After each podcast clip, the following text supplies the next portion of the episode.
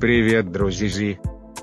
Аня расскажет вам про нашу писательницу Веру Арт и разберется с сам издатом. Всем привет! С вами книжные разборки с издатом и сегодня я, Анна Пушкина, расскажу вам о детективе авторы Веры Арт «Что я знаю о тебе». Книга получила национальную молодежную премию в номинациях «Детектив» и «Электронная книга». По закону жанра все начинается, конечно же, с убийства. Утром молодую руководительницу отдела офисной мебели Лену находят убитой недалеко от мебельного гипермаркета, в котором она и работала. Насильственная смерть матери трехлетнего ребенка, занимавшую не последнюю должность, может привести к негативному для магазина вниманию со стороны прессы и конкурентов. Поэтому из Москвы для внутреннего расследования отправляют безопасника, которому предстоит выяснить, что же произошло на самом деле. Этот большой мебельный магазин, в котором работала Лена, не так давно открыли в городе Владимир. И считается, что работникам этой мебельной сети очень повезло. Помимо зарплаты выше среднего, дополнительно сотрудники получают всякие бонусы и льготы. В общем, место для работы весьма перспективное,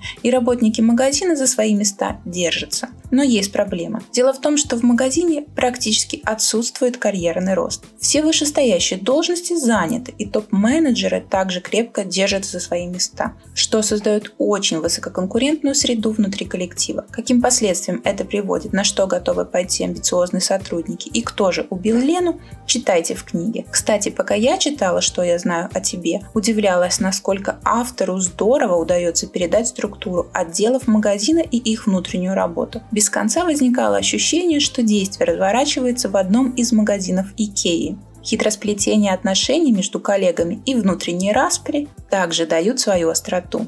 Детективы обычно не мой жанр, но эту книгу я проглотила буквально за два вечера и не смогла уйти спать, пока не узнала, кому же Лена перешла дорогу.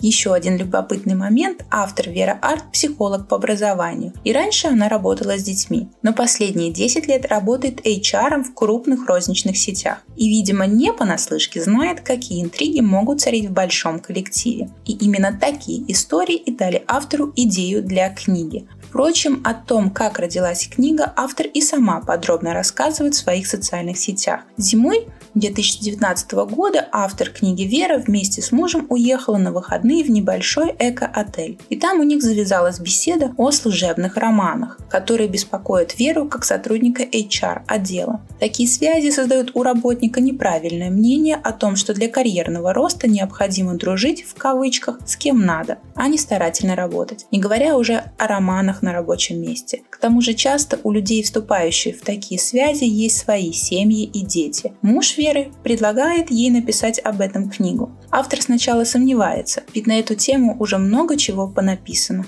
Но против воли сами собой начинают зарождаться герои и сюжетные завязки. К чему все это привело, читайте в электронной или аудиоверсии на Литрес, а бумажную книгу можно заказать в Читай городе. Приятного чтения!